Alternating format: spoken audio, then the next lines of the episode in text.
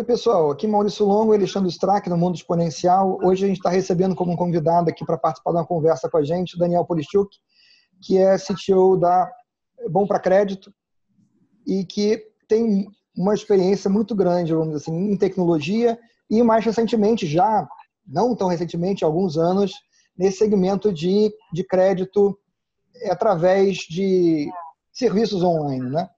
Então, a gente vai bater um papo aqui hoje sobre esse assunto, mas antes da gente continuar, eu queria pedir para, se você não assinou o canal aqui ainda, para você, por favor, fazer a assinatura e clicar no sininho para ser notificado quando tem vídeos novos.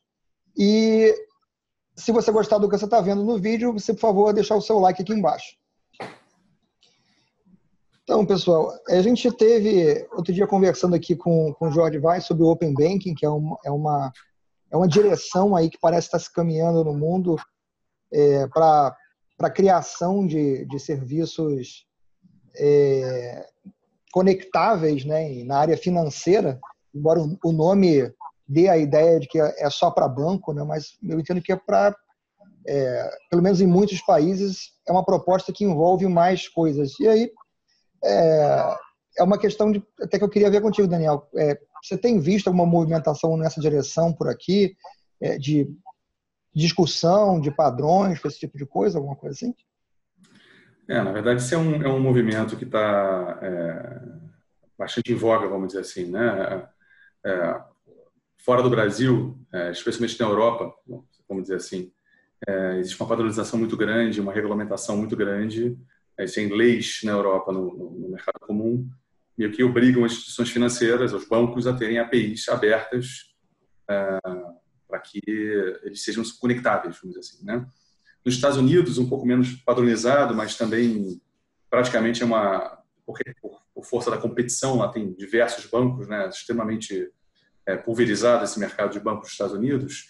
É, o banco que não tiver uma API é, o, que, não, que, não, que não seja conectável, ele está praticamente fora do jogo.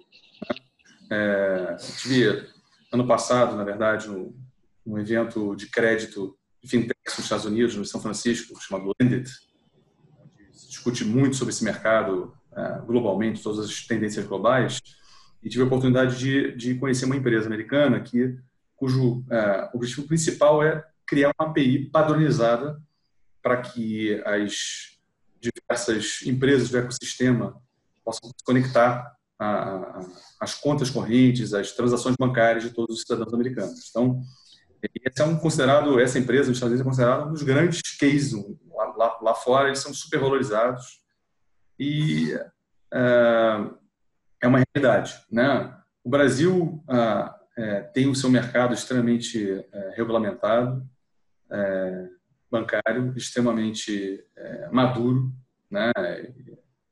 E a regulamentação sempre super, super bem feita, super bem conduzida pelo Banco Central, pelo regulador. É, e, e, e, nesse momento é uma discussão ativa no Banco Central é, de como se plantar uma solução desse tipo no Brasil. Né? É, existe uma questão do, uh, de quem é o dono da informação, né? Uh, efetivamente somos nós, os consumidores, os donos da nossa própria informação, no tempo que, que corre essa conversa do Open Banking, também corre a conversa do cadastro positivo, que tem um objetivo, vamos dizer assim, né?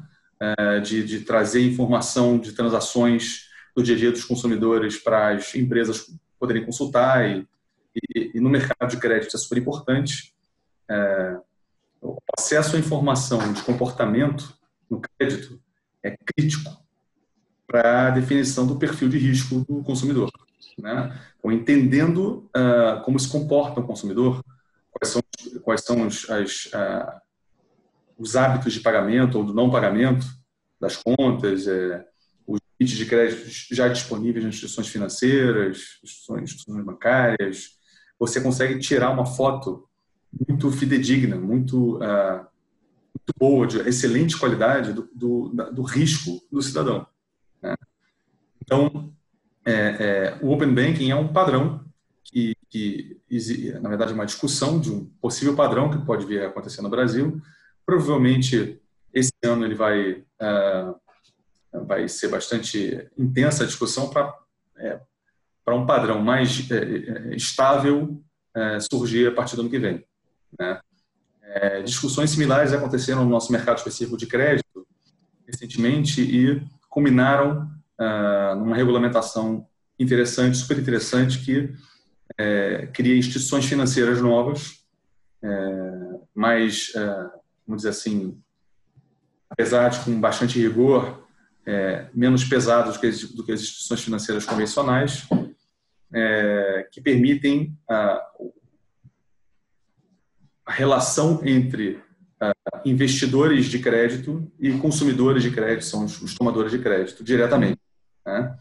Então, essa é uma regulamentação super é, é, recente, é, que permite que, por exemplo, o peer-to-peer -peer lending ocorra no Brasil, que o marketplace, que é efetivamente o que eu faço, que a minha, a minha empresa faz, é, existe de forma regulamentada e com pleno acesso à informação, mesmo de informação que, o, que as instituições financeiras tradicionais têm, é, que e, dessa forma tornam o ecossistema brasileiro mais é, maduro e mais seguro é, para participe desse ecossistema, tanto novos entrantes, investidores, quanto é, empresas, startups como a minha, que, que têm por objetivo, no meu caso especificamente, trazer o acesso ao crédito a maior quantidade de pessoas possível. Né?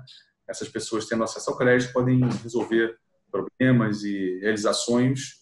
É, e quanto mais acesso à informação a gente tiver, mais é, é, democratizado for o acesso à informação, melhor vai ser a análise, nossa análise, a análise dos nossos parceiros, é, da capacidade de pagamento de um potencial tomador de crédito.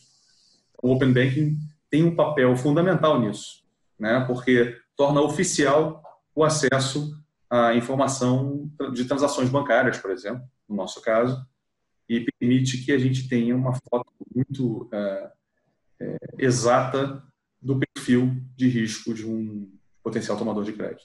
Tem, tem uma iniciativa também que é, eu, eu, não eu, eu, só li por alto a respeito, mas me parece é, interessante e, e segue um pouco na linha do que você comentou agora de você tornar possível o peer-to-peer -peer lending, que é, tem a ver, na verdade, com investimento é, crowdfunding de empresas ao invés de produtos. Né? Hum. Produtos a gente já tem aqui, é, mas me parece que tem, tem um movimento também para criar uma legislação para permitir é, o, o, investimento em empresas em fase inicial, vamos dizer assim, é, descasado do, do risco é, de perda financeira pelo fracasso da empresa. Não sei se você chegou a ver uhum. alguma coisa a respeito, o Alexandre tem alguma informação adicional.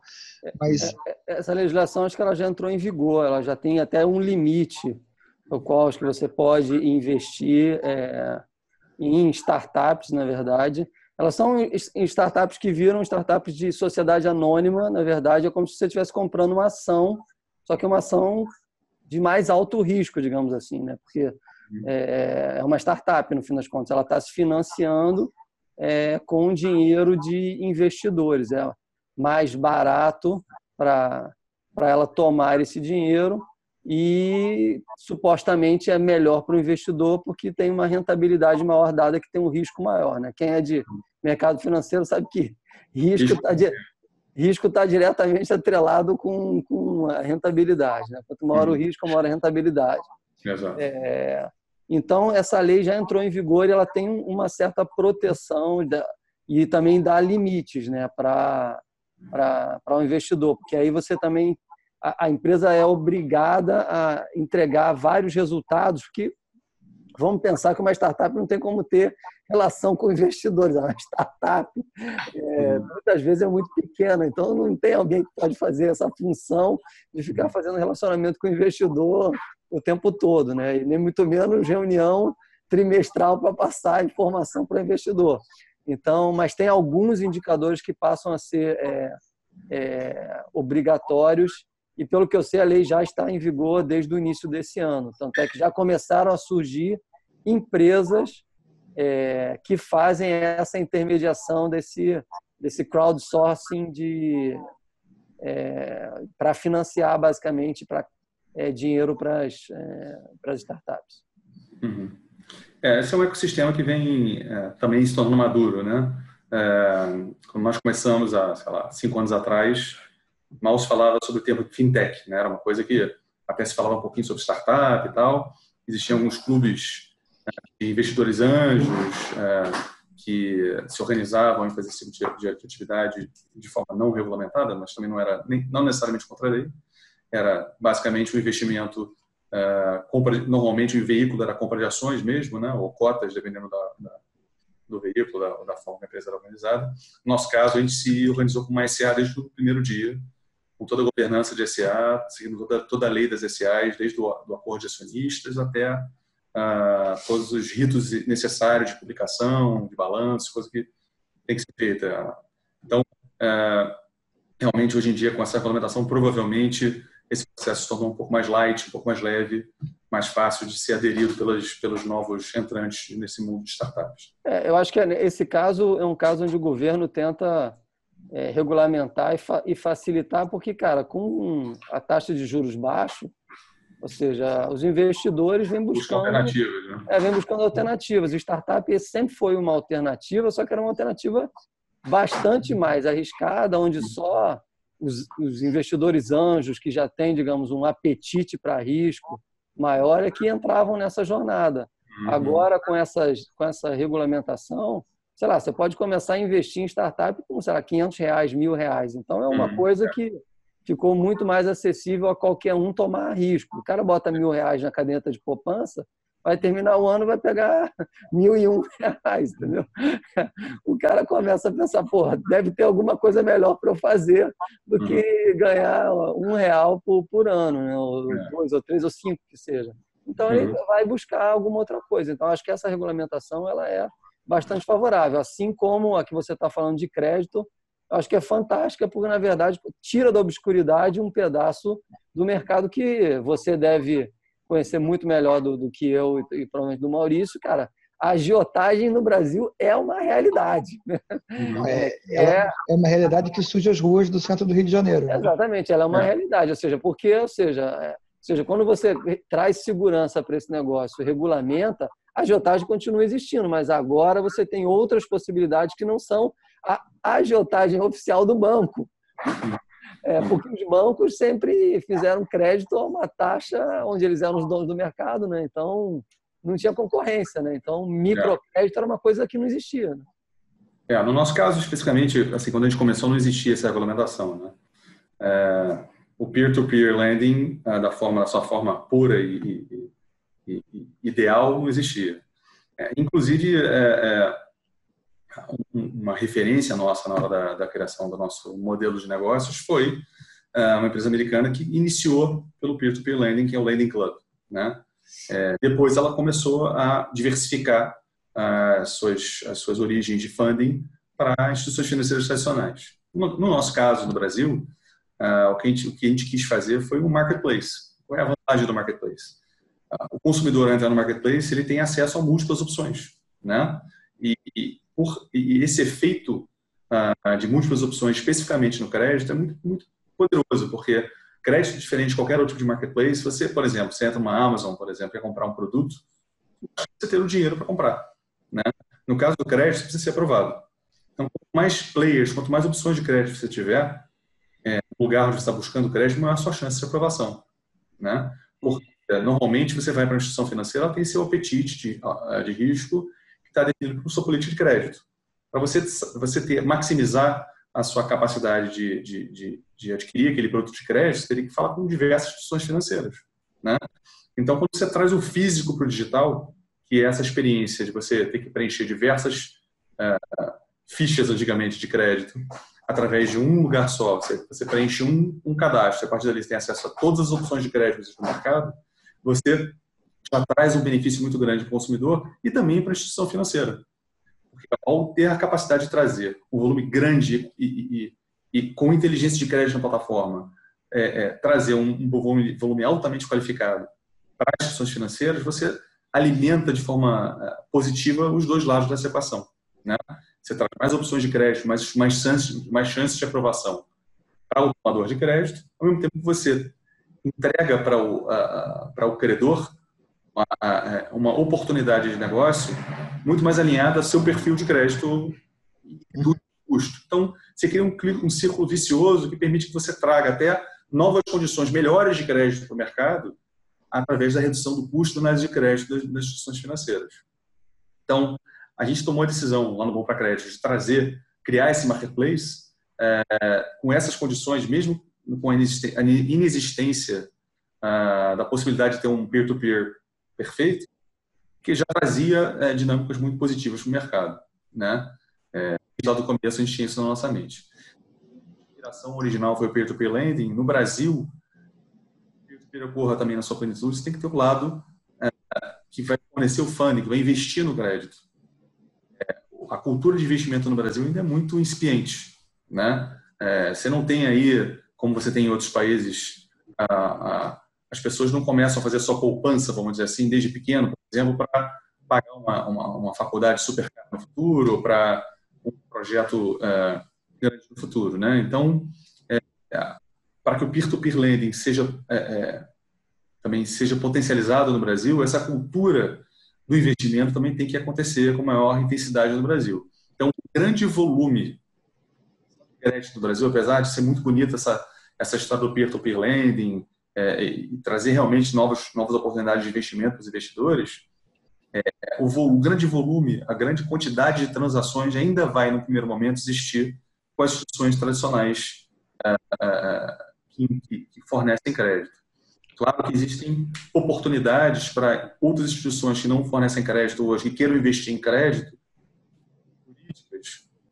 É, você tem uma plataforma regulamentada pelo Banco Central hoje em dia, que possa ajudar você a tomar decisão é, de crédito, como os grandes bancos tomam, mesmo, mesmo que você, como instituição, instituição, pessoa jurídica, não saiba fazer isso, se você quer investir em crédito, isso é possível também. Né? Então, dado que você tem todo o ferramental de crédito, de análise, precificação, no risco, para qualquer player que entre no marketplace, também está trazendo novos players, ainda não peer-to-peer, -peer, né? o peer não sendo um peer pessoa física, o PIX sendo pessoa jurídica, você também consegue trazer novos players com apetites diferentes de crédito. Você consegue, no, lado, no, no, ponto de vista do marketplace, preencher a sua, sua prateleira com os, com os, mais diferentes produtos de crédito possíveis. Né? Sempre. É, a gente tem uma educação financeira aqui no Brasil que é bastante baixa, né? ou seja, tem que gera isso que você acabou de falar, das pessoas não, não terem a preocupação de fazer suas poupanças, mas, além disso, ver o crédito como um investimento ainda é algo mais avançado, né? Que é. requer uma educação financeira ainda maior, porque as pessoas acham que o crédito está só do lado do cara que está precisando do grana e está tá precisando da grana porque já tem um problema. As pessoas nem pensam no crédito como algo positivo, né? Algo que quer realizar algo maior e que está tomando uma grana porque vai ter, sei lá, um, uma rentabilidade talvez maior do que aquela que ele vai pagar. Ele só não tem todo o dinheiro, né? Ou seja, uhum. então o uhum. crédito tem várias visões que, na verdade, o, público aqui, o, consumidor brasileiro, ele ainda está, acho que com a visão ultrapassada, porque não tem educação financeira para que ele entenda, né? Nem, nem as pessoas que têm dinheiro que poderiam investir em, em, em colocar o seu dinheiro à disposição para que outros tomem, como pessoas que vão tomar crédito entender que tomar crédito não é só quando você já tem dívidas e precisa cobrir esta dívida. Exatamente. É. Existem N outras situações de crédito é. que são positivas. Né? É lógico, é lógico, é lógico. É, tem um pouco a ver com a nossa cultura, né? É, a, gente, a gente olha para o crédito de forma muito negativa. Putz, crédito é. Poxa, ninguém fala sobre esse assunto, né? Quem pede crédito está desesperado. Realmente, crédito, na verdade, é força motriz é, do crescimento de uma, de uma, de uma economia. Né? Dificilmente você tem o dinheiro à vista para realizar um projeto de, pessoal, quer seja de uma empresa, de grande é, volume, vamos dizer assim, grande, né? Então, é, países como os Estados Unidos, por exemplo, já, já sabem disso, né? Já é super, é, já é super comum você encarar o crédito. Na verdade, você ter um score alto de crédito nos Estados Unidos é como se fosse um é, um business card, cara, você, tá, você é um cara de, de valor, você é uma pessoa bem vista no mercado. É, você é uma pessoa confiável, né? Confiável. Crédito, a palavra crédito vem disso, né? Acreditar. Isso. Em você, né? Então, dar crédito é você confiar em alguém. Né? Confiar na capacidade dessa pessoa de honrar com seus compromissos. Né? Então, é, é, tem um lado muito negativo ainda no Brasil, acho que isso está mudando, né?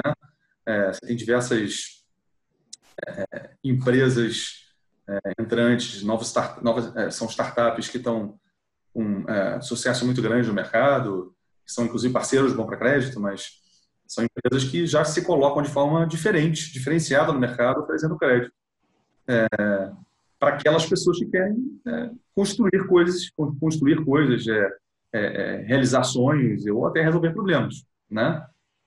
E, e, as empresas de crédito, elas também são grandes usuários de tecnologia já há muito tempo, né? Ou seja, é. a, a, as empresas que fazem, é, as grandes empresas de crédito, elas na verdade estão por trás de, de praticamente todas as compras parceladas de grandes empresas que vendem, sei lá, eletrodomésticos e tal. Ou seja, aquela história da geladeira em 18 vezes, o crédito é tomado, é, é crédito, ou seja, é, e ali normalmente, ou seja, o sistema da, da, da empresa, ela lança o pedido de crédito para vários, né? Ou seja, é uma, há uma disputa que acontece sem o, o tomador perceber, que é quem que vai entregar aquele crédito mais rapidamente. Ou seja, ali tem muita tecnologia envolvida.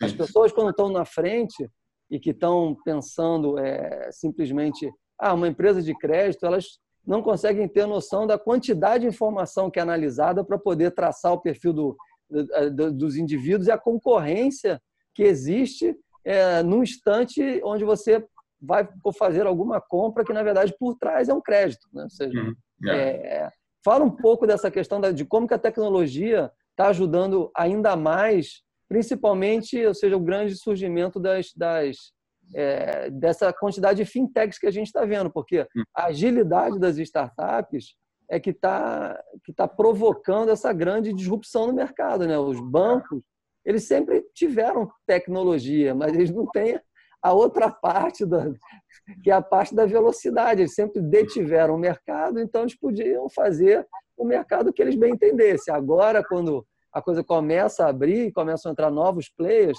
e como a tecnologia fica muito mais acessível, você começa a, a ter muito mais gente com capacidade de ofertar serviços que antes eram impossíveis, só os grandes bancos com muito dinheiro poderiam ter acesso a essa tecnologia. Né? É, na, é, na, verdade, hoje em dia, é, você tem uma, existem técnicas é, é, que são mais modernas, vamos dizer assim, de, de, de precificação, de, de medição do risco do, tomador de crédito que estão acessíveis para qualquer um. Né? É, você consegue, através de técnicas de machine learning, são equivalentes às técnicas estatísticas tradicionais que os bancos sempre utilizaram, mas de forma muito ágil, você consegue criar modelos é, que determinam o score, vamos dizer assim, de uma pessoa, que é a capacidade da pessoa é, é, honrar seus compromissos, vamos dizer assim. Né? Então, a, o score ele é tão bom quanto as informações que foram utilizadas para a criação desse score. Por isso que aquela conversa, conversa que estava tendo antes, né? O que, que é o Open Banking nesse nesse contexto, né? O Open Banking ele meio que abre, uh, dá o poder para o para o cliente de determinar quem que vai ter acesso ao seu comportamento. Né? Então, se eu me comporto muito bem na minha instituição financeira, de forma positiva, uh, honro meus compromissos e consigo comprovar que a minha renda é aquela renda especificamente, porque você vê lá aquela, aquele mês de forma recorrente e que eu pago minhas contas e que eu tenho uh, um positivo interessante de crédito, é, isso vai se transformar uh, através de modelos em um score positivo. Né? As instituições financeiras, com as suas barreiras de acesso a essa informação, têm, têm acesso a essa informação já. Você é um grande banco, acesso ao comportamento do seu cliente um detalhe, na vírgula. Você consegue precificar o crédito com uma precisão imensa. Né? Uma instituição financeira entrante, uma, uma financeira, vamos dizer assim, que não tem acesso a essa informação, não vai conseguir diferenciar o bom do mal pagador é, com essa mesma precisão de uma instituição financeira. A partir do momento que quem passa a ser o dono da informação é o tomador de crédito, pode falar assim, olha, tudo bem, eu tenho esse acesso a esse crédito que uma instituição financeira aqui, mas olha só, comprar o meu crédito? Para quem, quem eu posso vender o meu perfil? O perfil é meu. Então, quem, a quem eu quiser, eu dou acesso. Então, eu vou dar acesso a essa, a essa, a essa instituição financeira e, e, a competição pela minha, pela minha capacidade de pagamento passa a ser é, maior. Isso vai trazer um melhor, mais benefícios para os tomadores de crédito. Então, nesse contexto, é, não só a tecnologia, a tecnologia é super importante, sempre foi super importante no crédito, mas o acesso à informação de qualidade do comportamento do tomador de crédito, ao se tornar pública, ou não pública, mas acessível e, e, e sob o poder do próprio consumidor, vai permitir que essa competição aumente e que o mercado é, é, traga mais oportunidades para os consumidores. Então, eles têm acesso a um crédito potencialmente melhor em outras instituições financeiras. Mas esse próprio, esse próprio acesso, ou, até melhor dizendo, essa própria forma de você poder ter acesso às informações, você ter como coletar as informações, e vamos dizer assim, a própria essência do, de marketplace, que é, é o tema, vamos dizer assim, da, da Bomba Crédito, todo ele, tudo isso deriva, na realidade, do fato de que a tecnologia evoluiu para nos permitir tudo isso. É. Muitas vezes de uma forma que a gente não percebe, porque é, não são coisas que estão na nossa cara o tempo todo, embora sejam coisas que a gente até use o tempo todo, né? É, hoje você interage com as empresas e entre as empresas através da internet, estabelecendo conexões de VPN para cá, VPN para lá, tal, mas existe uma rede global de comunicação e você consegue se comunicar com uma empresa que está em outro continente sem que você tenha que fazer um investimento é, no meio de comunicação, né, vamos dizer assim. É trivial. É, é hoje é trivial. E, e assim, eu, eu, me lembro de que eu, eu passei pela situação de estar na empresa que tinha operações no México, né? E de cotar com, com operadoras o serviço você, de link, né? Quanto é o link para o México? Aí vinha o valor, você falava, ok, beleza, é quase que melhor fechar a operação no México, né? E, e aí, passados alguns anos, é, você não precisava mais do link. Você conseguia fazer tudo estabelecendo uma conexão VPN para o México via internet, né? A um custo pífio comparado com aquilo que a gente estava falando antes. Então, é, é, de certa forma, vamos dizer assim, por trás de, de toda essa onda que a gente tem de, de, de mudanças, de novas perspectivas, é, de certa forma, todas elas são possibilitadas por essa evolução quase que é, invisível, vamos dizer assim, né, da tecnologia que está por baixo de tudo isso. É, hoje em dia, você não tem uma startup que seja, na verdade, não existe startup que não tenha o seu negócio na nuvem, né? Antigamente, Maurício, você deve lembrar muito bem, não tão antigamente assim, para ter uma capacidade computacional, você tinha que comprar máquina, você tinha que comprar espaço no data center, você tinha que comprar gestão do data center, monitoramento do data center. É um negócio, assim, é um grande investimento, né? Hoje em dia, com, sei lá, centenas de dólares, você consegue ter uma estrutura de alto gabarito, de alta disponibilidade, de alta performance em soluções de nuvem como da Amazon, como da Microsoft, como da, da Google. Em 2001, para exemplificar exatamente o que você está falando, em 2001, é, perdão, 2000, 2000, eu deixei de levar adiante um, um, um negócio é, que era um negócio muito interessante, porque eu, eu tinha chegado até o limite do que era possível uma pessoa fazer com seus recursos pessoais. Né? É, na época, é, eu estava trabalhando com um amigo na criação de uma plataforma de livros eletrônicos. Então, exatamente o que hoje é o Kindle. É. Né?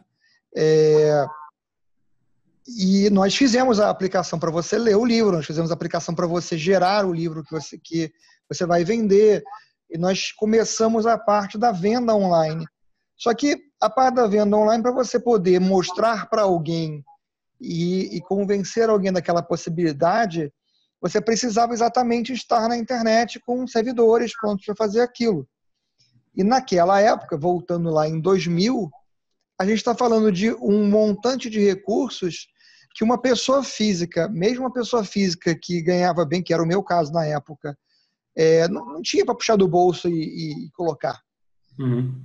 Né? Você só conseguia fazer realmente como uma pessoa jurídica, com um faturamento, etc. Você iniciar um negócio sem um investimento um pouco mais. É, Portentoso. É, é, era, era, era muito difícil, né? E tomar crédito era proibitivo.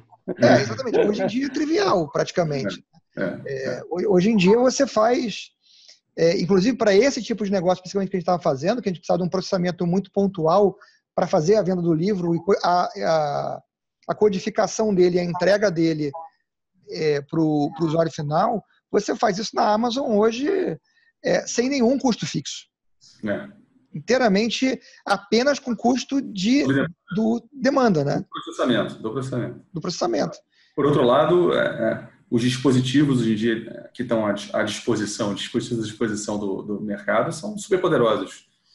Celulares médios, né, que a população aqui no Brasil tem, já são, cara, dispositivos de alta capacidade de processamento. Então, você consumir conteúdo pela internet, as pessoas estão super conectadas, né?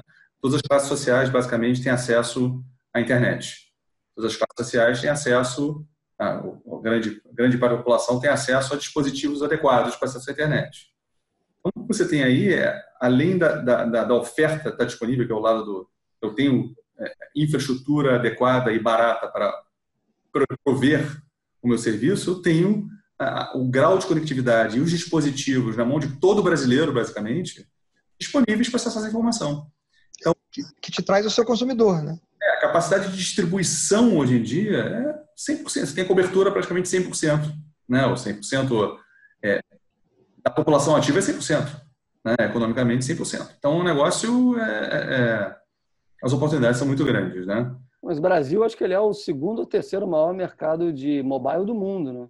É, então, é, muito, é o mercado aqui é, é Tem muito... de penetração, você fala, né?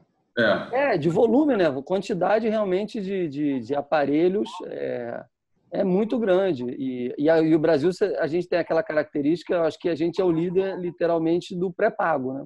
Porque uhum. o lugar onde o pré-pago mais deu certo é, foi no Brasil. E aí entra de novo na característica de renda do brasileiro, mas não vamos mergulhar por esse lado, senão a gente vai fugir do que a gente quer falar. É, mas o interessante é justamente isso, ou seja, o Brasil ele pulou, o público brasileiro ele pulou a fase de acesso à internet pelos pelos é, desktops por causa da questão desktops e laptops por causa da questão da verba, né, de dinheiro, literalmente as pessoas não tinham dinheiro, passaram a acessar através do mobile. E o que é mais engraçado hoje é que nós temos mobiles hoje que são muito mais caros do que laptops. Uhum. E as pessoas compram esses mobiles e, e, são pessoas muitas vezes que não têm nenhum outro computador em casa, mas o mobile que ela tem na mão é mais caro é do, é, do que se ela tivesse um ou dois computadores em casa. É, é. Isso, é, isso, claro, permite uma quantidade de, de, de criação de soluções é, gigantesca. Né? E, e como basicamente hoje é, banco, serviços financeiros viraram um app, é, se você tem o seu dispositivo de acesso à internet é um mobile, você colocou um app lá, você tem acesso ao, a, a, aos produtos financeiros, que era uma coisa que jamais chegava nessa camada mais baixa da população. Né? É, isso, isso é uma democratização gigantesca que, cara, que acontece no Brasil e é exemplo para vários outros países que não conseguem fazer isso, né? Ou seja, a Índia, por exemplo, está anos, anos, anos luz atrás da gente nesse quesito, né? Tanto no quesito bancarização quanto no quesito mobile. E eles têm um bilhão de, de, de, de, habitantes, né? Tudo bem que tem 800 milhões de miseráveis, né? Mas é, que é o grande problema. Quatro vezes a população do Brasil só em miseráveis. Mas ainda sobram 200 mil, milhões que não são miseráveis. Né? É, mas mesmo assim, é, os problemas são, são grandes e a gente aqui tem uma coisa bastante favorável que é, que é essa característica. E, e, ou seja, as fintechs têm se aproveitado demais dessa capacidade de levar para esse público que é extremamente carente. Ou seja, eu não tenho os números atuais, talvez você que, que esteja bastante imerso nisso deve estar sabendo, mas eu acho que a gente não tem 100 milhões de contas bancárias até hoje. Uhum. Contando todos os bancos, não tem 100 milhões de pessoas que têm conta no banco. A gente pode ter 100 milhões de contas, mas não são 100 milhões de pessoas. Porque, sei lá, como nós, talvez tenhamos duas ou três contas em diferentes bancos, então desses 100 são mais ou menos 30, 30, 40 milhões de pessoas que têm conta no banco. O resto, cara, não tem conta no banco. Mas tem telefone celular. É, mas tem é. smartphone. É, uma coisa que está acontecendo são esses, é, um fenômeno interessante, são essas é, instituições que são meios de pagamento que acabaram se transformando em praticamente bancos, né? Você tem, vou citar alguns exemplos interessantes, tem PicPay, o próprio iFood, o próprio Rappi, tem suas contas virtuais. Você pode é, é, utilizar como se fosse uma conta corrente de um banco sem ter o banco. Então, você tem, é, você deposita, transfere de alguma forma é, recursos para essa conta, pode ser via boleto, pode ser via depósito de dinheiro, pode ser via cartão de crédito, como é que você quiser, né? E a partir desse momento, você consegue, através dessas, dessas, dessas contas, é, adquirir serviços e produtos da forma que você quiser. Né? É, isso com o celular na mão. Você tem instituições como Neon, por exemplo, que você mora em banco, que são super leves, qualquer um pode abrir uma conta no Neon, e Banco Inter, e assim por diante, diversos exemplos desse tipo. Né? Então, esse tipo de solução permitiu negócios gigantescos em comunidade, que antes era impossível transacionar dinheiro digital, né? Uhum. Seja, que o plástico fazia para quem podia ter plástico. Os caras não tinham plástico, só movimentavam dinheiro papel. Agora os caras movimentam ou têm a possibilidade de movimentar dinheiro digital. É, um problema parecido com o da Índia aconteceu, acontece até na, na China, né? Na China as pessoas também não têm conta bancária. Eles têm um celular pagam as coisas com QR Code. Eles transferem recursos via o, o WeChat, vamos dizer assim. Né? É, o WeChat foi o, o, o, lançador dessa, dessa, vamos dizer assim, moda na China e que se propagou por todo lado, né? É, impressionante. Você, você vê é, verdadeiros marketplaces, meta-marketplaces no Brasil. Esse rap é um negócio, um exemplo impressionante, né? Você encontra ali desde é, scooter, é, Nespresso, é, supermercado, restaurante, logística, leve trás, tudo agregado em uma plataforma só e hoje com seu próprio conta virtual.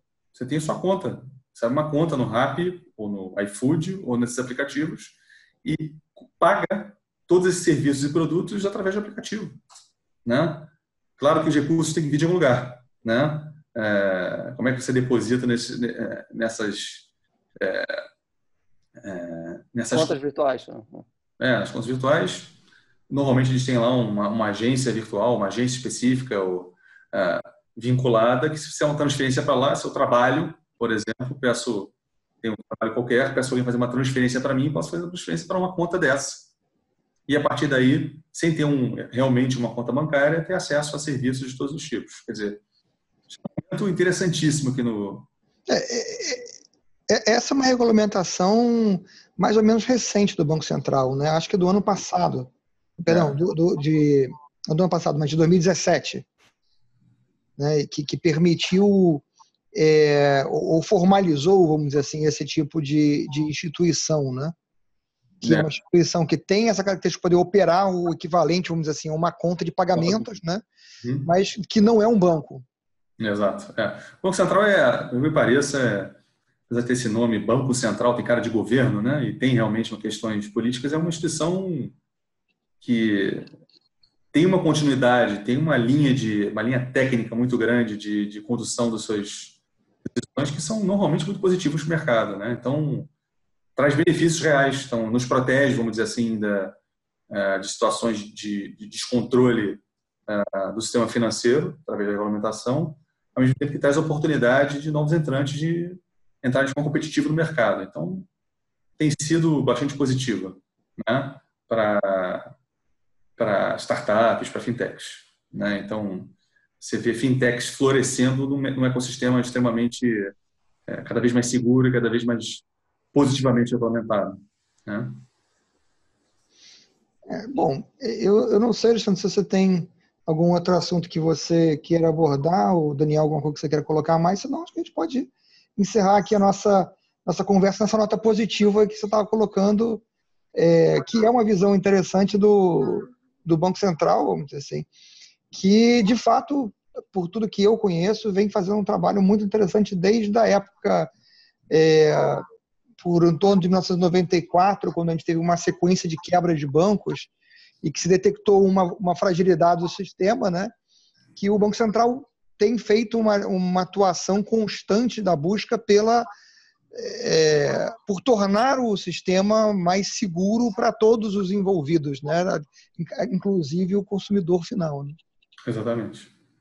É isso mesmo. Eu não tenho mais nada para colocar, não. Eu acho que essa questão é bem interessante de da gente ter falado, porque todas as instituições que, que estão lidando de, e com a regula, regulamentação do Banco Central, é, por mais que isso possa trazer alguma dificuldade, é, todas vêm de forma bastante positiva. Acho que o Banco Central brasileiro ele se diferencia bastante de vários outros bancos centrais do ponto de vista de até ser bastante ágil nessa questão é, e ser bastante flexível é, e dar essa segurança. E nós temos um, um, uma, um, uma, um serviço financeiro bancário tal é, brasileiro é cara é excelência é primeiro é disparado é bem melhor do que vários outros lugares. Você não consegue transferir é, mil dólares de, da minha conta para a sua em, em 10 segundos nos Estados Unidos. Esquece isso absolutamente não existe. Você vai fazer transferência por cheque vai levar quatro ou cinco dias para isso acontecer com sorte é verdade, verdade. Então tá, senhores, ficamos por aqui então. Daniel, obrigado por, por ter aceitado bater o papo com a gente aqui. Obrigado por quem assistiu a gente até aqui, até esse ponto. Excelente. Boa noite para todos aí. Tchau, tchau. Obrigado, gente. Boa noite. Tchau, tchau.